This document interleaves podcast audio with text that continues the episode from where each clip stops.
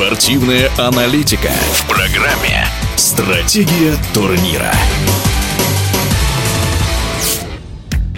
Сборная России по боксу завоевала 11 олимпийских лицензий из 13 возможных. Таковы итоги квалификационного турнира в Париже. От России за медали в Токио будут бороться 7 мужчин и 4 женщины. О составе олимпийской команды и шансах российских боксеров на чемпионство мы поговорили с автором нескольких книг о боксе, известным экспертом Александром Беленьким.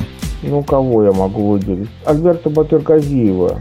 Он первым среди наших отобрался. Это действительно блестящий мастер и защиты, и нападения. А гарантирует ли это медаль?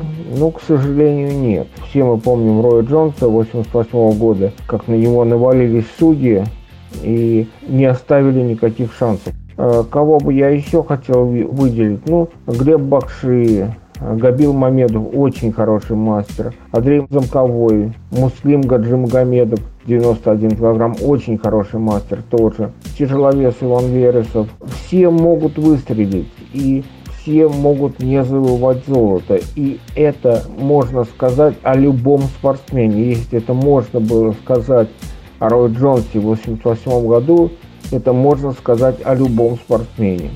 Одним словом, олимпийский турнир будет крайне непредсказуемым. Впрочем, по-другому и не бывает. И дело не только в высокой конкуренции, но и в массе посторонних факторов, которые порой определяют исход боксерского поединка, говорит Александр Беленький.